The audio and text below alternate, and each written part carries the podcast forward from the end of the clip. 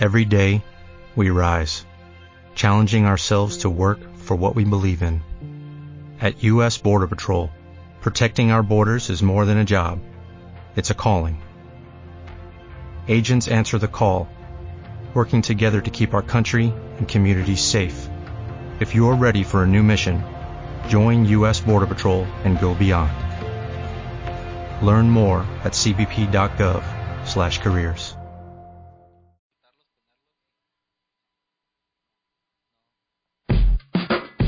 exquisita ignorancia radio. Oídos nuevos para propuestas nuevas.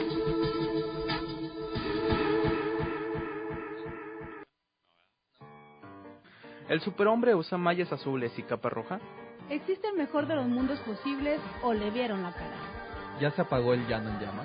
¿Foucault tiene un pelo de tonto? ¿Alguien le echó el mal de ojo a Sartre? Bienvenidos a Ya sé que no aplauden.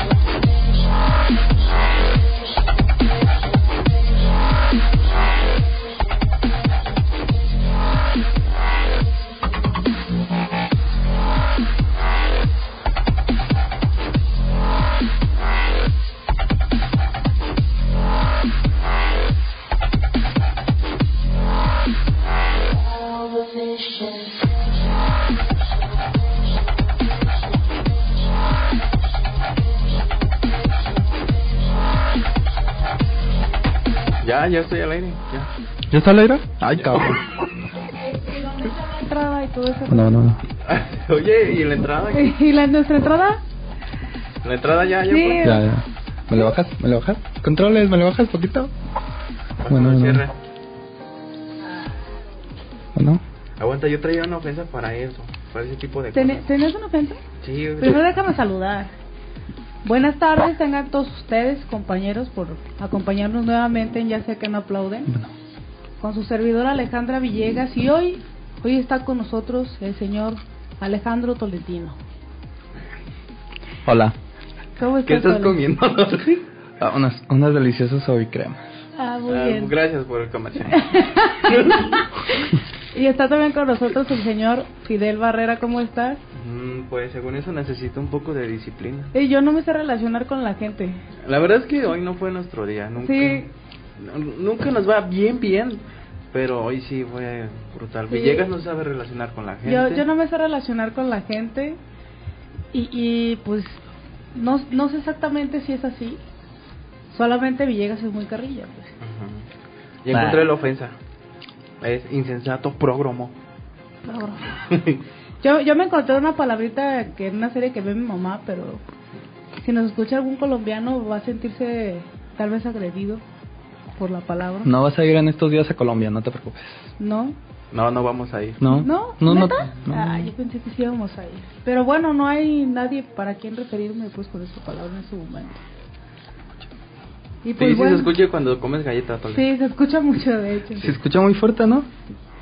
Pues Yo me siento bien. yo también me siento muy bien. A pesar de que fue un mal día. A Soy pesar de optimista. que sí, a Ah, pesar de que- que hoy fue un Fue el informe día. del licenciado Enrique Ah, Peña Nieto. Y el, ah, el de las observaciones del señor Fidel. Ya, Sí, pero eso ya lo dijimos. Ya. Ese ya- también ya dijimos lo que dijo mi profesor de mí. Muchas gracias, profesor.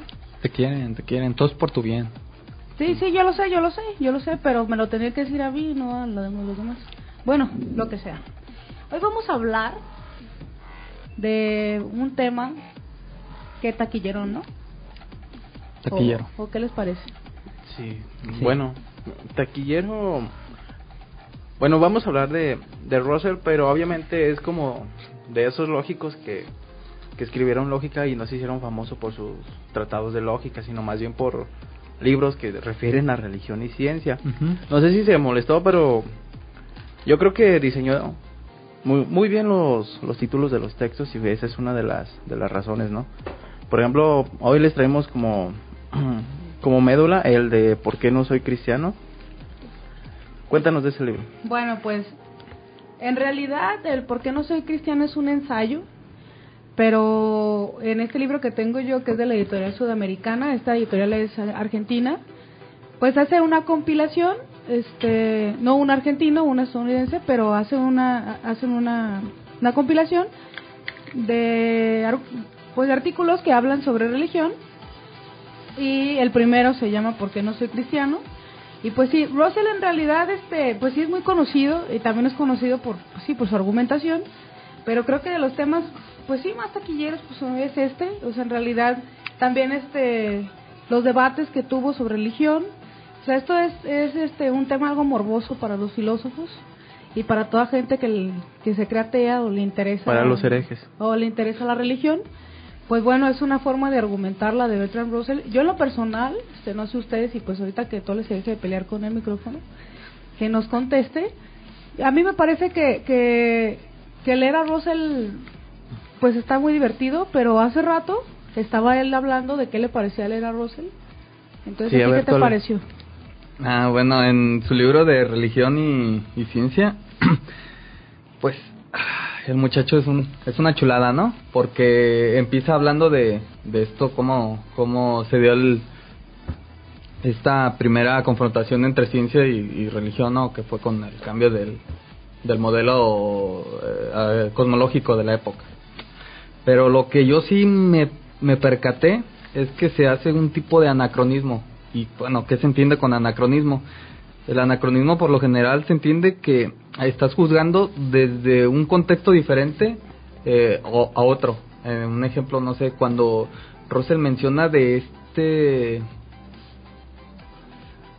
de la entrada de este nuevo eh, modelo copernicano, dice, está mal hecho este a este Copérnico, su modelo estuvo incompleto, porque no, no podría explicar eh, los movimientos eh, planetarios de hoy en día. Y fue así como que, bueno, pues sí, pero fue el primer, bueno, fue el segundo, ¿no? Y yo de ahí destaco que, bueno, es un anacronismo, ¿no? Se podría decir, unos diferi- diferirían, otros no, bueno. Y otra que bajita la mano le tira mucho a la religión. Muchísimo. Casi todo el libro. Pero Bueno, pues en realidad eh, esta es una plática que ya habíamos tenido Fidel y yo, de hecho ya van dos veces que tenemos la misma plática. Sí, somos muy aburridos.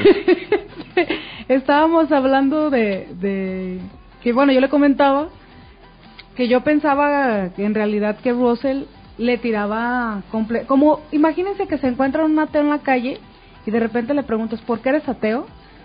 Este, no estoy diciendo que todos, pero a muchos sí les preguntas ¿por qué eres ateo? y no, es que yo odio a Dios, ¿no? Y pues se la rayan a Dios, bla, bla, bla, ¿no?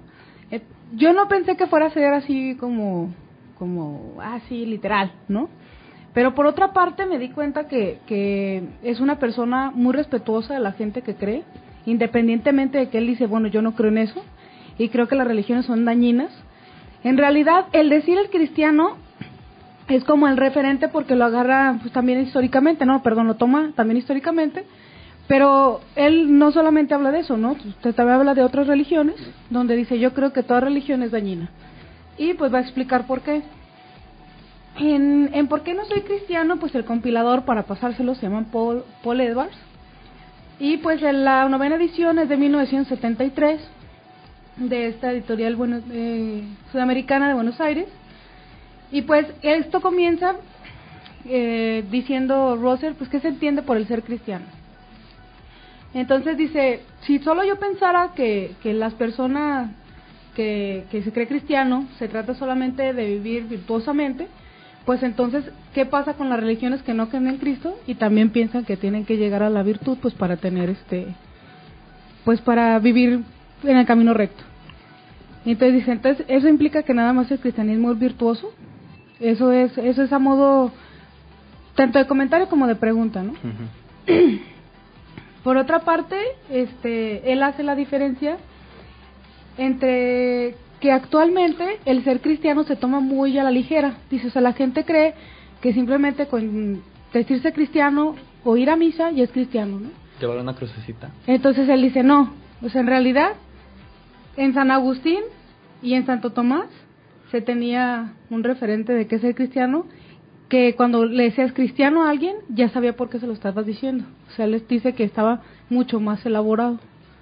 Bueno, el, hay con San Agustín una manera más que nada de, de interpretación del mundo, ¿no? Y obviamente eso va a contrastar con el cristianismo, por llamarlo de alguna manera tradicional. Y con tradicional creo que sería justo explicar que se refiere nada más a lo ajustado a la Biblia de, de manera literaria, ¿no? y cómo interpreta el mundo un cristiano que que pues va a interpretar obviamente a través de una Biblia. Bueno lo va a hacer primero que el mundo es como propio no como muy propio para el hombre.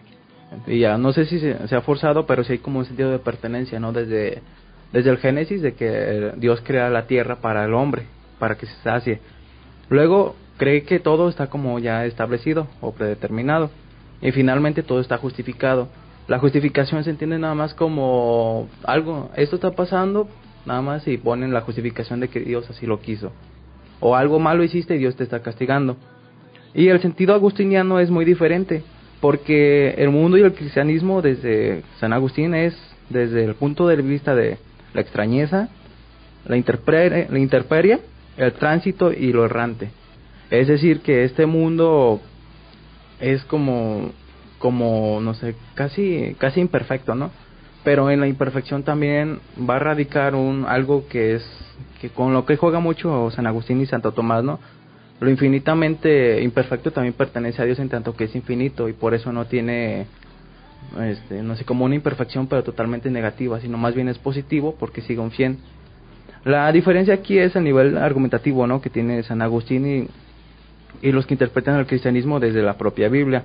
Y que también pues es algo en lo que se va a meter Russell porque él dice que obviamente si quieres hacer una interpretación del, del mundo a través de la Biblia se debe entender la Biblia como un todo. El problema es que cuando este todo choca con, con los nuevos descubrimientos científicos entonces entran en conflicto. Y pues bueno ya la, la explicación que da que da Russell dice que necesariamente para él el cristiano se puede ver desde, desde dos puntos. El primero dice que es de naturaleza dogmática. Él dice, eh, se cree en Dios en la inmortalidad. Eso es de facto. Y por otra parte dice que se debe tener una creencia en Cristo. Ahí es algo, algo interesante porque está diciendo Russell que él no cree en Cristo, pero dice que sí era un hombre altamente moral. Eso sí lo está diciendo, que lo reconoce, pero que no cree en Cristo así como pues la mayoría, pues, como los cristianos creen. Entonces de hecho, es una de las como de las problemáticas, ¿no? Cuando estás leyendo un texto acerca de la de la religión, siempre se va a criticar el, el Antiguo Testamento comparado con el con el Viejo o el Primer Testamento que pues el Nuevo Testamento sería como los apuntes de Pablo de Tarso y los apóstoles y la cuestión aquí es si eso es cristianismo. Obviamente hay una gran diferencia, el Segundo Testamento pues es el cristianismo llevado a la práctica. El problema es que esta práctica se justifica a través de otros sujetos. El primer, si quisiéramos encontrar al, al Jesús, tendríamos que leer el primero y no el segundo. El segundo sería como el comentario extra. Ese sería. Y de hecho el concepto de cristianismo se refiere únicamente al Segundo Testamento. Lo cristiano sería el primero. Y esa distinción lo hace obviamente mi filósofo favorito. Ay, ¿cuál? Friedrich Wilhelm Nietzsche. Ah, muy bien. Nos, nos gusta, nos gusta Nietzsche aquí. Aunque la gente diga que, que no me se relaciona con la gente. Bueno, ya lo que sea. Entonces él dice, Cristo es, en este caso Jesús, el Nazareno, para, ese, eh, para él es el hombre más sabio. Este, por otra parte, aunque eso no lo pone como entender el cristianismo, él habla de la situación geográfica que por medio de estadística pues se sabe se engloba pues esos son cristianos estos son musulmanes estos son maometanos como sea. El caso dice que que, que a todo mundo se le engloba pero el, el ahí va el problema de la subjetividad después porque por ejemplo en la iglesia católica pues como te bautizan cuando eres un bebé ahí está la onda de cuando creces ya eres todo un tole y luego dices pero si yo no creo en eso. Pero de todas maneras, pues en la estadística, tú vas a seguir siendo cristiano, ¿no? Entonces también dice, pues ahí se engloba y qué, qué tal de toda esa gente que sea cristiana realmente es cristiana, ¿no? Entonces, Rosell eh, concede, pues como ya les había dicho, un alto grado de moral. O sea, en realidad, o sea, me parece que, que nunca fue como algo golpeado, pues, cuando él estaba hablando algo chocante, porque en realidad desde este punto de vista pues fue muy pues sí muy respetuoso.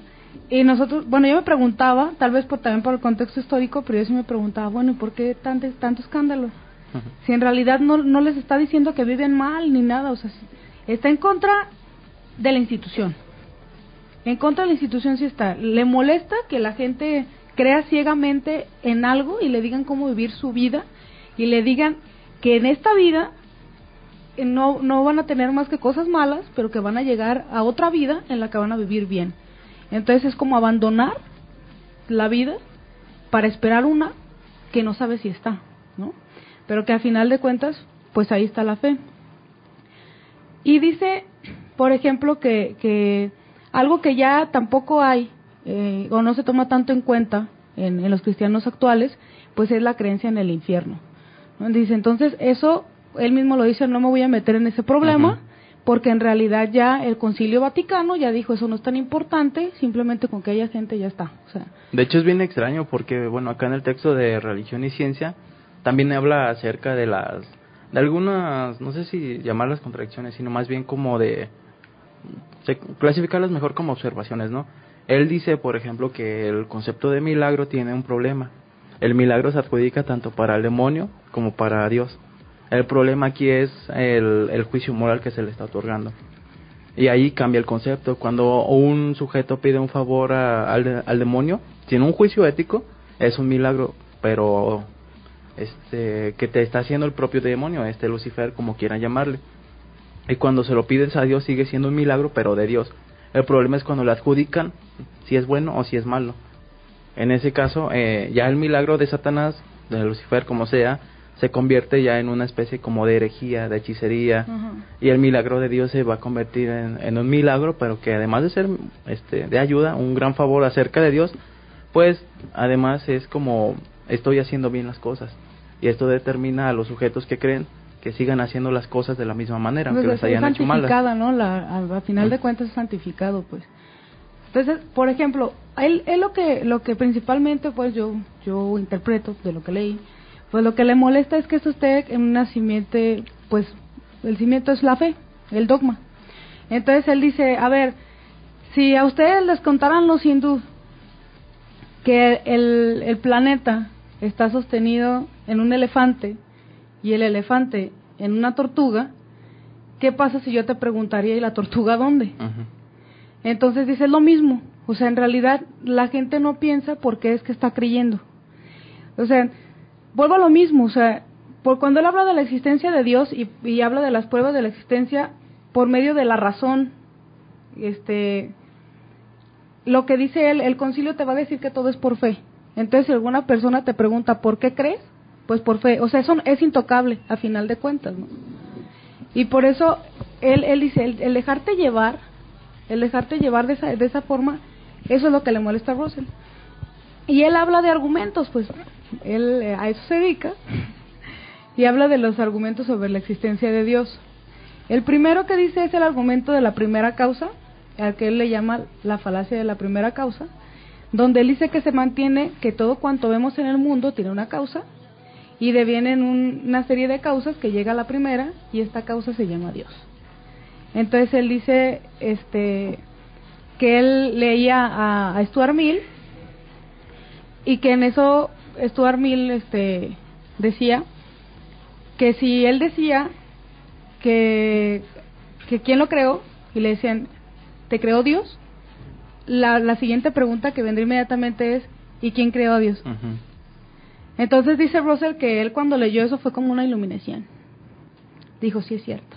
sí es cierto. ¿Y quién? ¿Y quién? ¿No? Y pues dice él que, que este argumento pues en realidad es pues falta de imaginación, el no querer explicar cómo es que crece en Dios, por qué crece en Dios y por qué existe Dios. Dice, entonces yo solamente voy a decir, porque es muy cortante, es muy cortante cuando escribe, o al menos este, porque dice, ya no me voy a meter más, les falta imaginación, ya está. ¿no? Y luego habla de, del argumento de la ley natural, donde ahí dice, pues ahí está Newton, que tam- también dice que es falto de imaginación, porque dice, no quiere explicar. Eh, dice de que al observar los planetas que giraban en torno al Sol, de acuerdo con la ley de gravitación, en lugar de querer explicar la ley de por qué demonios se mueven de esa manera, lo que dijo es que Dios los puso ahí para que se movieran de esa manera, ¿no? Entonces, Sí, de hecho dice que es el lenguaje para él. Se acabó mi comentario, Tole. no te me quedes bien. porque qué Tole, ¿qué opinas de, de ese argumento, por favor? No, bueno, es que es la crítica, ¿no? Que se le hace a, a Newton, que se, que se le hizo, ¿no?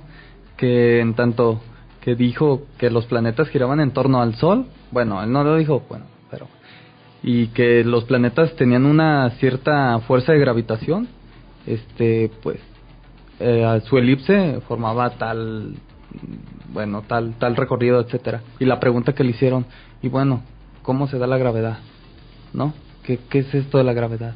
Y pues él dice, pues eh, la famosa frase que yo no yo no finjo hipótesis, que en latín no me acuerdo cómo se dice, pero ahí sí hay muy hay mucho que decir, ¿no? Porque ¿qué es la gravedad? Pues eh, estás recurriendo a, a decir pues la esencia o la, la esencia de la gravedad y en realidad ni hasta la fecha se ha, se ha sabido qué es la gravedad en realidad, solamente es una inherencia de los cuerpos. Hay, hay otra cosa que, que a mí me agradaría este, aclarar, o al menos en mi lectura, que por ejemplo cuando está hablando de estos argumentos, no los está hablando en un sentido en el que está criticando, por ejemplo, en este caso a Newton, o sea, sí dices, fue falta de imaginación, pero no es así como, ay, Newton, ya de veras, o sea, ni te voy a leer, ni me interesas, banda, porque dijiste eso, o sea, No, lo que él está tratando de decir es que son argumentos que aún hoy se sostienen cuando ya saben que eso ya se superó.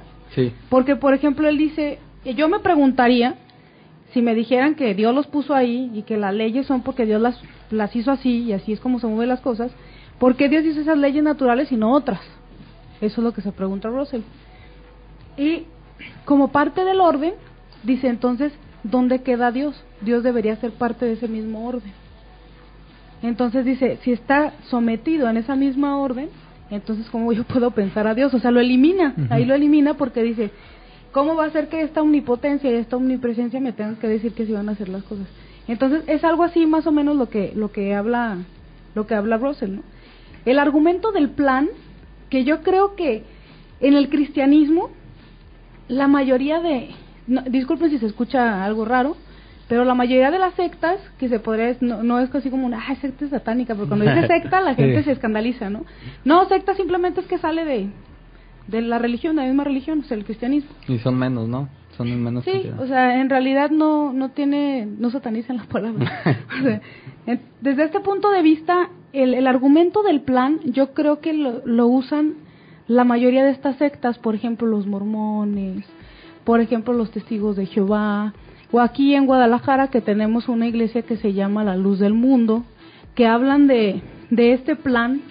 Cada quien le da su versión, eso sí. Este sería muy interesante que alguno de ustedes le preguntaran, yo les he preguntado a todos para que me digan cuál fue el plan de Dios antes de que nos mandara a la tierra. ¿Le has preguntado? Claro que sí. Pero nunca se lo sabe. ¿Eh? Nunca se lo saben. Pues cada quien te va a contar su historia. No, pues sí, pero qué paciencia, ¿no?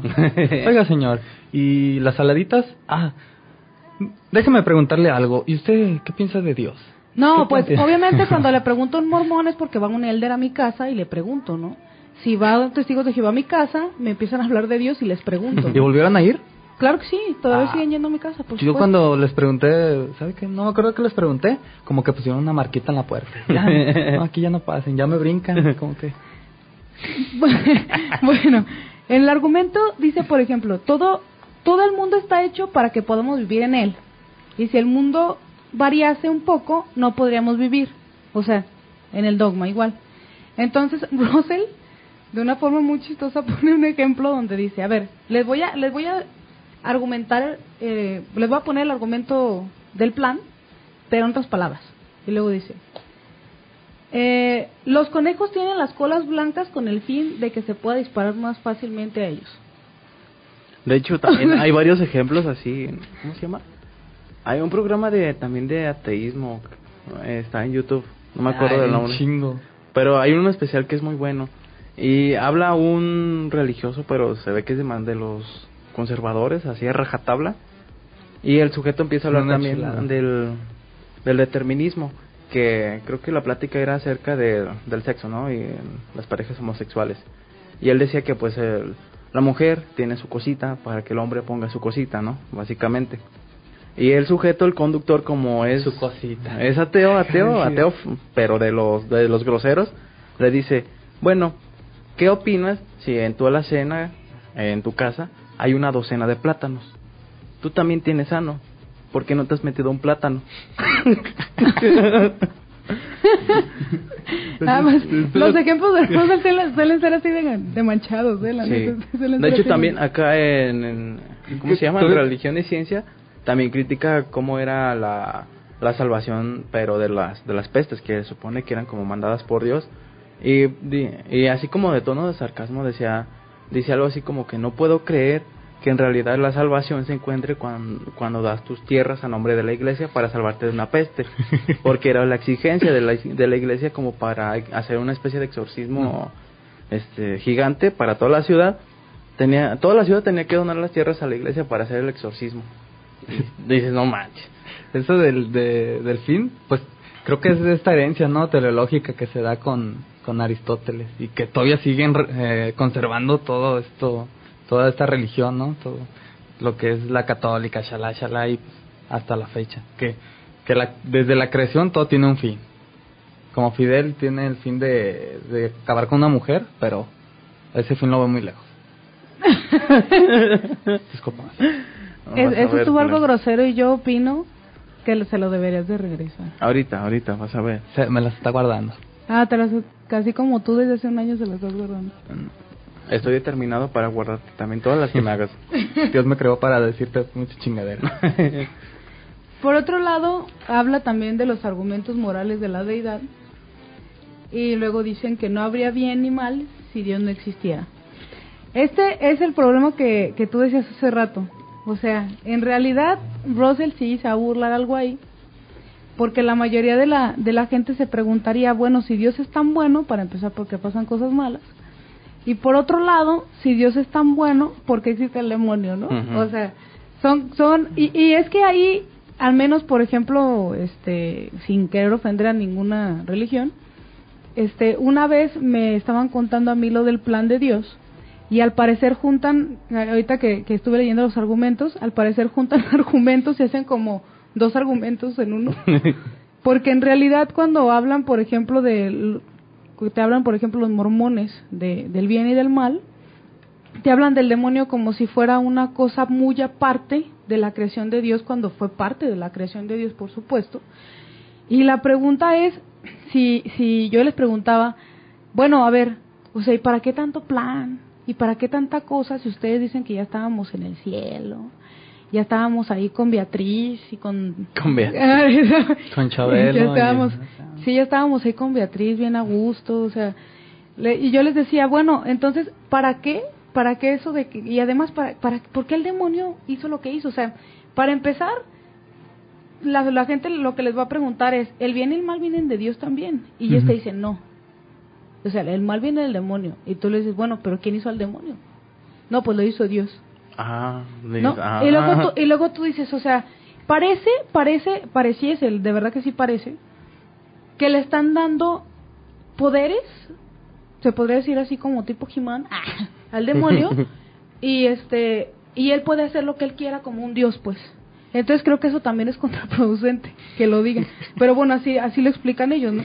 Entonces, no habría ni bien ni mal si Dios no existiera y dice Russell, pues entonces lo que se tienen que inventar es un cielo y un infierno. Russell, por lo regular, o al menos en este, en este texto, no se mete mucho con los conceptos teológicos. O sea, en realidad nada más está hablando de qué es lo que él cree. Si ustedes leen el prólogo que hace Russell a este libro, él mismo dice que se siente muy feliz porque Russell ya estaba muy grande, de que todavía le toman en cuenta sus argumentos en contra pues del cristianismo o bueno de cualquier religión en este caso porque él no está de acuerdo con ninguna y este no, no, no esclarece nunca en realidad, nunca da una definición de la luz o de lo que sea, de, de qué es el cielo y qué es el infierno. En este caso solo dice, tienen que inventar el cielo y el infierno. ¿Por qué pasan injusticias en el mundo? En algún momento, en algún momento se va a hacer justicia. Y tú vas a vivir en la leche donde fluye, en la tierra donde fluye leche y miel, ¿no? Y te van a cortar la cabeza. Y vas a vivir bien y todo ese rollo. O sea, nosotros no. En, en realidad te dicen prácticamente, y eso es lo que una de las cosas que le molesta más a Russell, el, esta vida, odiala y vívela humildemente porque vas a morir y vas a vivir bien, ¿no? Entonces, eh, esto también viene eh, al argumento del remedio de la injusticia, porque Russell dice, ¿por qué el que hace mal vive muy bien y el que hace bien está todo jodido? O sea, esa, ese, yo creo que... Pues para justificar el, no sé, siento que es como para justificar el estado en el que te deja la, la iglesia, ¿no? En su, en su etapa más conservadora. Porque obviamente si vas a donar las, las tierras a la iglesia por una enfermedad, obviamente se tenía ya, por ejemplo, un anestésico por ahí que funcionaba, pero que además era como fuente de pecado porque perturbaba el cuerpo y no ibas a poder renacer. Entonces lo usan como una, una especie de justificación ahí medio, medio extraña, ¿no? Como para que aguantes el mal estado en el que te vamos a dejar. Eh, de hecho, también hay varias varias películas donde se hace este este tipo de representaciones, ¿no? Incluso en La Ley de Herodes, que sale el sacerdote, echa una bendición y luego luego estira la mano para que le pague, ¿no? Son los, eh, son los argumentos, ¿no? Que se dan. Y también estas paradojas de Dios, ¿no? Que Dios, si crea una piedra inamovible o... Pesada, grande, ¿no?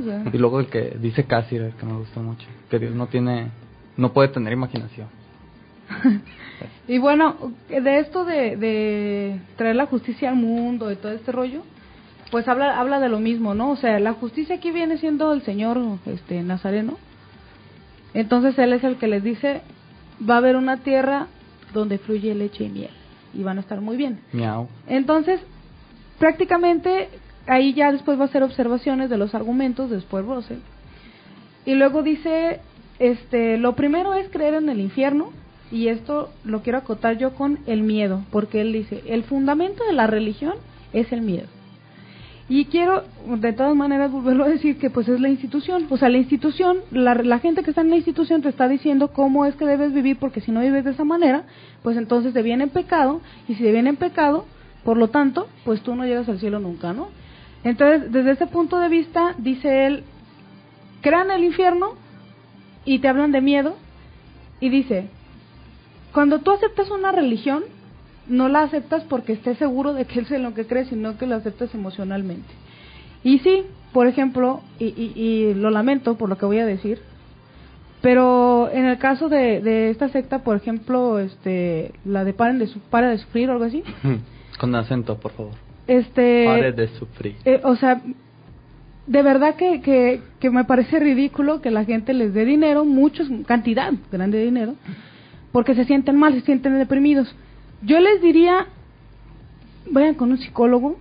Que es lo mismo. Que es lo mismo. Hay psiquiatras y les van a cobrar menos. Les van a cobrar menos y no los van a engañar. Al menos les van a decir, piensa en tu situación. ¿no? Estás jodido. Hay psicólogos de 100 pesos por hora. Sí, exactamente. Luego de que da servicio de psiquiatría y psicología gratuitos. Y ya pueden ir, o sea, no hay problema. Ya. Ella tiene un maestro de psicoanalista también. Ah, sí. Ajá, yo, yo les presento a mi maestro, o sea, como quieran. Sí, sí, sí. Y luego dicen pues que retardan el progreso. La religión institucional, diré, aunque eso no lo dice él, retarda el progreso. O sea, te dice cómo vivir tu vida, te dice qué es lo que tienes que hacer, te dice, ¿sabe qué? Está perfectísimo que Slim sea súper rico, está mucho mejor que tú seas súper pobre Pero- y todavía mucho mejor que me pagues por darte loquita parroquial. Lo lamento, no quiero herir a nadie. Y de hecho te dejan así como que anda, piensa en el cielo. sí, sí, el todo cielo es está pecado. muy chingón, ¿no? todo es pecado. Y además te enseñan un concepto de humildad que está bien raro, ¿no? Porque te dicen, humilde es quedarte sin dinero. Entonces nosotros tres nos ganamos el cielo ya. Agua. ya nos ganamos el cielo. Y por último, pues dice él, ¿de dónde cree que viene este el Los Illuminati. ¿El Papa? Este, ¿de dónde. ¿De dónde es que viene el cristianismo? Y dice que viene del despotismo oriental. Y por otra parte, este, dice que, qué es lo que debemos hacer. Y dice que lo que debemos de hacer es pensar en nuestra realidad, en nuestra persona. Y dice que se necesita un mundo de conocimiento, bondad y valor. O sea, este señor, que, que son las cosas que, que son muy chistosas porque de repente, en- sobre todo en los ejemplos, parece que, que pues están inguneando, como decimos nosotros, por no decir groserías. Y ya después en la conclusión, que de verdad casi te hace llorar, te está diciendo que tienes que pensar en tu propia situación y que de verdad, o sea, no te está diciendo, deja de creer, no te está diciendo, Dios no existe, no, te- no, no, no, o sea, él nada más está diciendo, no te dejes mangonear por las instituciones religiosas, porque sabes que te están parando tu vida y ni siquiera puedes disfrutarla. Y necesitamos un mundo mejor y no es por medio de la religión. Eso es lo que él dice. Mm. Y así es como termina, pues, al menos esta parte de por qué no soy cristiano, que léanlo, está muy interesante, habla de la libertad, habla de religión, habla de ciencia. Y ese es muy divertido leer a Russell, sobre todo Con por los los ejemplos ejemplos. son muy chidos. Ejemplos. Sí, sobre todo por los ejemplos. Nos vamos a corte. Nos vamos a corte.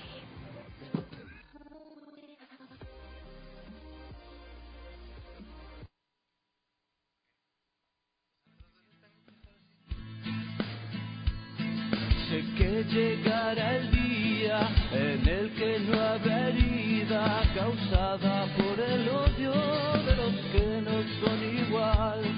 Y sé que duele soportar que cuesta tanto la soledad por no vestir como ellos y por ti misma pensar. Ah, ah,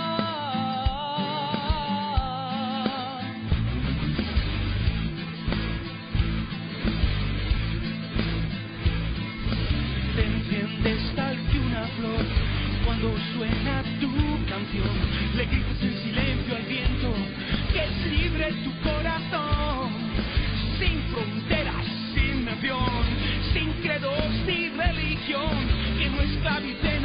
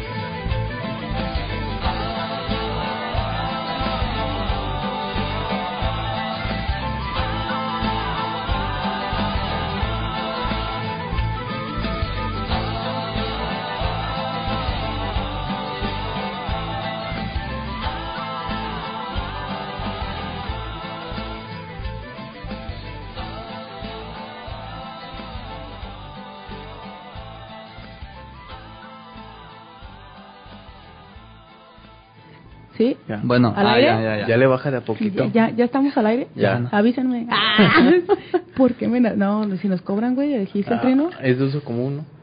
Sí, ¿verdad? Dilo, dilo. ¿Por qué? ¿Por qué me naciste? ¿Por qué me naciste? Le voy a llegar a decir eso a mi jefa, güey. Bueno, em, Y siguiendo con este con este tema que es ah, acerca de Russell, que es religión y, y ciencia. Bueno, de lo que vamos a hablar ahorita es de este libro, ¿no? De Re- religión y ciencia, que es de Bertrand Russell y está en los breviarios de, de Fondo de Cultura. Bueno, en estos primeros tres capítulos que me quemé, me encanta porque hace esta esta que estamos bailando. Hace esta distinción, ¿no? De cómo, cómo la ciencia dio, hizo este choque con la teología del momento, empezando desde este Copérnico. Para esto, pues se tiene que distinguir cuatro figuras muy importantes dentro de este esta época, ¿no? Es época histórica. Eh, lo que es Copérnico, eh, lo que es este Kepler, este Galileo y Newton. Son los cuatro, por así decirlo, los emblemáticos de esta de esta época histórica, ¿no? Pero bueno, ya dice que al, al comenzar este esta primera eh, pues este primer choque fue con el nuevo el nuevo modelo eh, copernicano, ¿no? De del sistema solar que que ponía el, el, el sol en el centro de todo del, de los movimientos de los astros, ¿verdad? Y bueno, ¿cuál es cuál fue este este choque? Él, él mismo dice, ellos ellos eh, la teología pensaba que, que la que, que nosotros éramos el centro de- del universo, ¿no? Y como tal, pues todo giraba a nuestro alrededor y bueno, esto se dio en sus 2000 años de apogeo de todo de todo este sistema eh, tolemaico. Ahí sí yo no no, no logré entender cuando cuando dice eh, el sistema tolemaico es aquel que dice que la Tierra está en el centro y todo gira alrededor. Yo tenía otro tipo de visión acerca de este de este sistema, ¿no? Porque a mí me habían comentado que el sistema, sistema tolemaico nada más manejaba lo que era salvar apariencias, a salvar apariencias. ¿Qué se entiende, no? Con salvar apariencias, que solamente modela para explicar. Y este modelo no no no no es una- un contraste eh, exacto de la realidad, solamente es un No, de, modelo. de hecho, ni aplica, por ejemplo, el Ajá. protón, el neutrón, pues Ajá. no se ha visto, pero... pero es nada más pero es un para modelo. conceptualizar. Ajá, Sí, exacto, es exactamente. salvar apariencias. Sí, ese es salvar las apariencias. es- salvar a las apariencias. Y bueno, pues eh, básicamente el tolemaico consiste en epiciclos, que son círculos montados en otros círculos. Y ya pues así se, se va explicando los movimientos de los astros. Y ya cuando entra este Copérnico con su nueva, con su nueva propuesta, pues pone al, al, al Sol en el centro y ya todos giran alrededor de él. Bueno, y ya con esto se puede este se puede describir mejor los, los movimientos de los astros que, que en estos 2000 años de, de herencia eh, tolemaica aristotélica era lo más lo más importante que, que- no bueno lo más importante no pero se le se le daba una una una importancia muy grande. Y pues el mismo Russell dice no y es lo que yo no no no no comprendo no pre- comprendo por dice el sistema copernicano está mal mal puesto el nombre casi casi diciendo no no tiene que ser copernicano tiene que ser de Aristarco no aristarquiano de Aristarco de Samos que fue el primero que propuso el modelo eh, heliocéntrico. Y pero pues en el tiempo imperaba esta ideología aristotélica Aristarco creo que era de Alejandría Aristarco de Samos y bueno pues todos los sabios de, de ahí dijeron no no tiene pies ni cabeza porque Porque no es aristotélico. Sí, exactamente. Y la- el reclamo, eh, el primer reclamo que fue, fue, si giramos alrededor del Sol, ¿por qué no nos salimos del planeta? O sea, ¿cómo, cómo las aves no se van a- volando acá como meteorito? Bueno, el segundo, el, el segundo momento se da con Kepler, Johannes Kepler. Bueno, el muchacho era muy, muy, muy intelectuoso. Tengo que hablar bien con, de él porque este pajaration no, No, no a, tiene ver, a ver, vende Kepler, pero de pajarito, no, no, de pajaration. pajaration, no, es que es, es, es chaborruco. Le va a decir controles. Ah, controles. Controles Ah, tiene contactos. Tiene contacto directo con ah, pajarito. es que su sinodal o algo así. Algo hace, ¿no? Ay, no se ríe. Sí. Oye, sigamos. Y bueno, este segundo momento, que es este Kepler, y ya propone lo- eh, los movimientos de los astros, pero en torno a unas elipses, que, que pues, bueno, para que se entienda, da tres leyes. Las primeras dos las da en mil, creo que en 1609, y la última la da en 1619. Pero pues, solamente leeré la primera para que quede más eh, esclarecido, dice. La órbita de un planeta es una elipse con el Sol en uno de sus focos. Bueno, ¿y qué se entiende por elipse? La elipse se forma mediante dos puntos en el centro. Que son de- focos. Sí, son pocos. bueno, focos, puntos, pero muchachos, no tantos tecnicismos para que se entienda. Poco es un fo- Foco, pues. foco. Sí. Y bueno, eh, de una pulgada y de esa pulgada se hacen las, se traza una línea hacia, hacia afuera de la, del, del foco. Sí, era hacia el fu- Bueno, es una elipse, como sea. y el muchacho, eh, digo, señor Jo- Johannes Kepler, que como este Russell lo maneja, que es Keplero, eh, se- es el aprendiz, por así decirlo, de este Tycho Brahe, que, el- que es el del que hereda todas las observaciones. Me dijeron por ahí que, que esta, este descubrimiento de, de, de Kepler, pues fue solamente suyo. Yo digo que no, porque las observaciones era de del Stari, de este de ¿cómo? Stari, no, este Tycho Brahe, ¿cómo se le a esos bebedores empedernidos de ese tiempo? No sé, todo Bueno, total. En fin, estas tres leyes, pues, describían los movimientos, pero no, según Russell, no hacía este, no daba este, esta matematización. Bueno, y ya, después se sigue este, este Galileo, ¿no? ¿Qué hizo Galileo? Pues en todo este tiempo se veían a los, eh, se, se estudiaba la estática de los objetos, ¿no? Su lugar natural, que obviamente con este Aristóteles se, se estudió demasiado.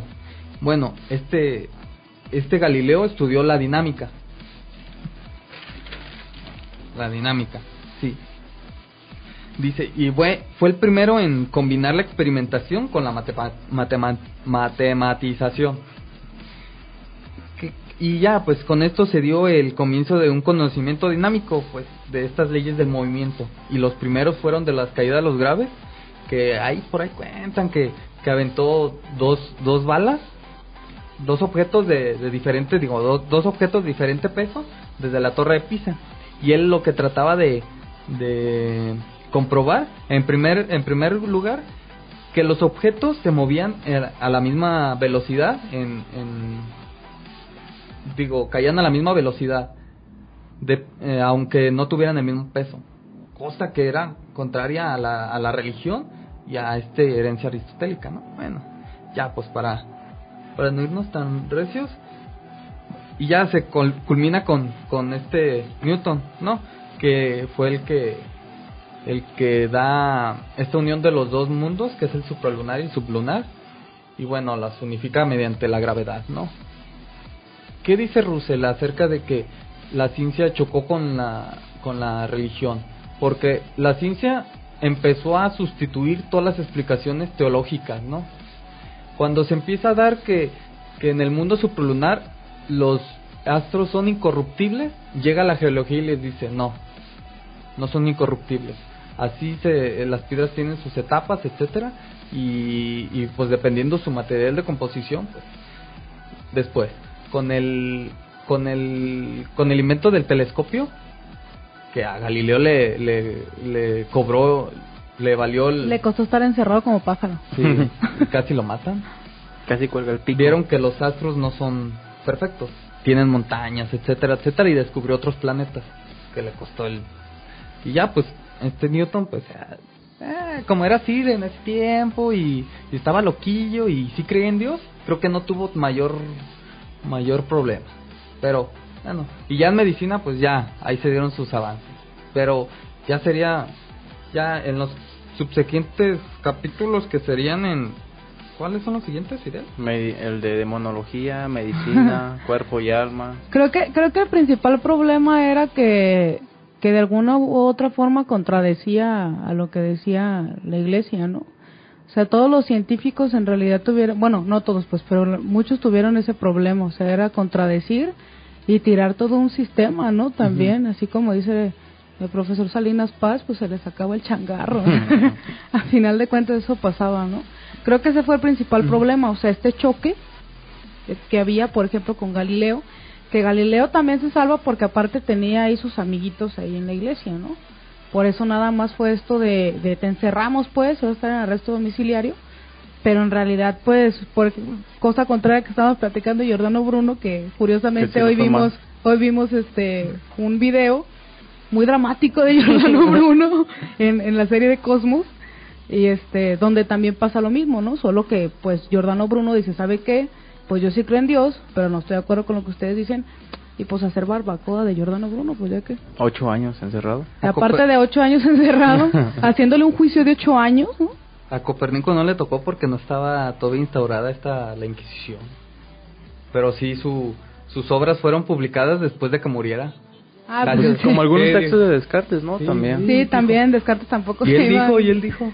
Y algunas que el relo, Revolutionibus de Celeste, nada más se los dio sus compas, porque dijo, no, ni madre. y pues la iglesia, el, el- lo que es el movimiento de los cuerpos celestes, no me acuerdo, este, sí lo puso como una de las diez eh, libros que no, heréticos, a Copérnico. Y ya bueno, Galileo, pobrecito, casi lo matan. Que fue 16 años después de, de la de la quemada de este Giordano. Bueno, la lista de los libros heréticos también se, se actualiza, ¿no? Cada año. Eh, Es otra de las virtudes de ser cristiano, puedes actualizar tus propias mentiras. Ah, sí.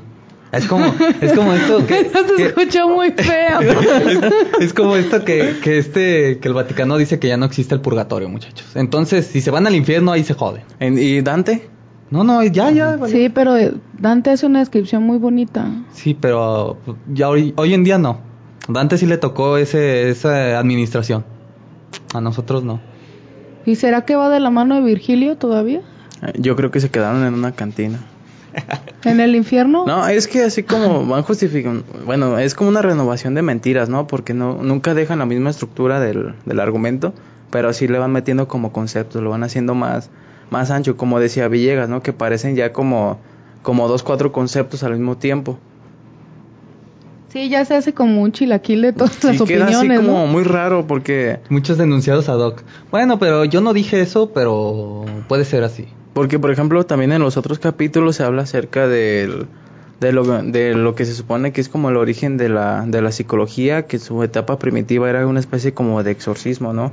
A través del acto, a través de este acto, pues los sacerdotes daban curaciones, este, daban cátedra a los que se creían como, como este, enfermos, pero no, no detectaban qué tipo de enfermedad, obviamente. Como, como la peste negra, ¿no? Ajá. Que se dio que... Que era, Russell dice, no, esos son principios de histeria. Sí. obviamente pero obviamente como si, si declaras que el que tu enfermedad es histérica y que tiene una, una curación este totalmente mundana hecha por un médico pues es atentar contra el cuerpo nadie puede atentar contra el cuerpo porque no podrá re- reencarnar en otro en otro tiempo. Y por eso tampoco no se dejaba hacer las autopsias, ¿no? En esos... las autopsias también estaban negadas este Bueno, y después de que se hicieron, fueron muy eh, negligentes. Bueno, ni sabían de eso de los microbios, microorganismos. Eso es bien curioso porque los microbios también eran como... Es que ya es para revisar un poquito de la historia, ¿no? Porque también todo lo, lo pequeño, mientras más pequeño era, era como más demoníaco.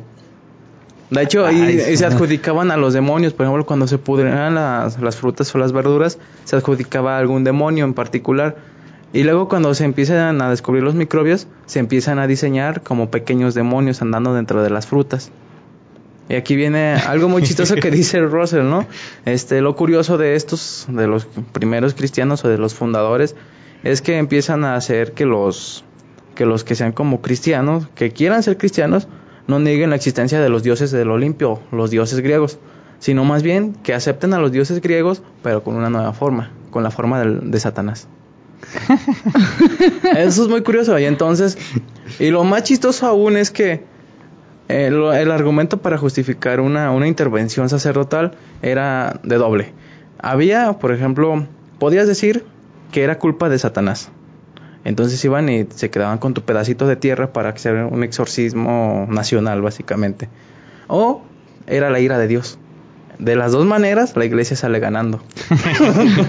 Oye, eso es un todo y todo, Sí, entonces es como- no es un todo y nada, es todo y es todo. como apostar en su propio casino, va a ganar. Ah, igualito. Sí.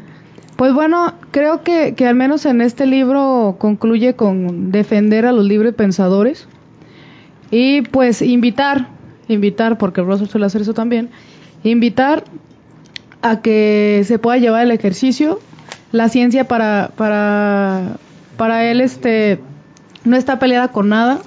A él también es una, es una visión, este, algo como la de Russell, le interesa, la de, la de Bunge, le interesa un mundo en el que pues las condiciones sean mejores por medio de la ciencia, por medio de la tecnología en el caso de, de, de Bunge.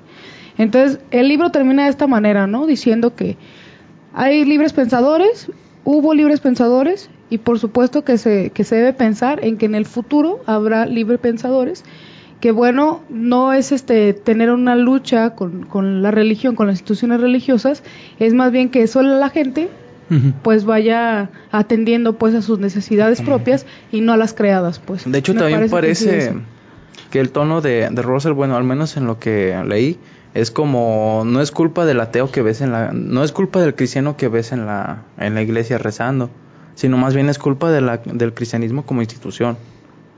Con el, con el cristiano que está allí, este, que ya levantándose, que ya otra vez de rodillas, que este, poniéndose la frente hacia el cielo, o sea, por eso no hay ningún problema, ellos no, no tienen la culpa de verdad.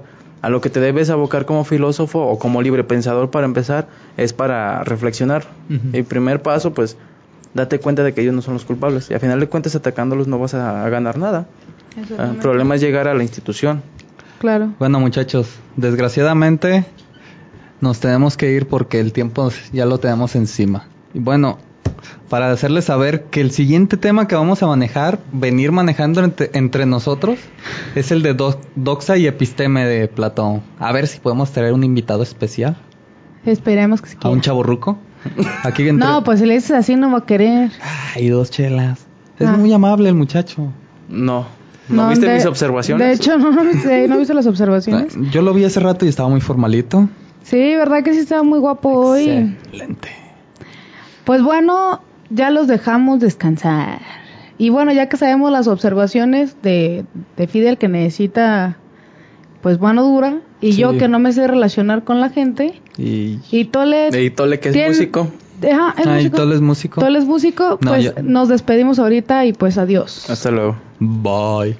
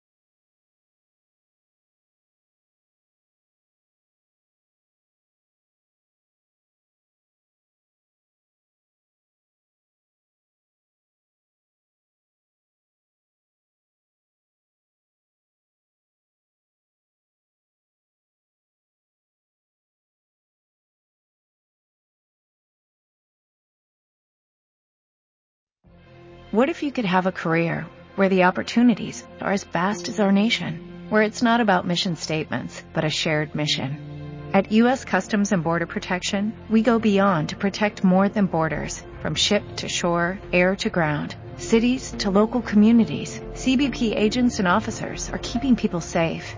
Join U.S. Customs and Border Protection and go beyond for something far greater than yourself. Learn more at cbp.gov/careers.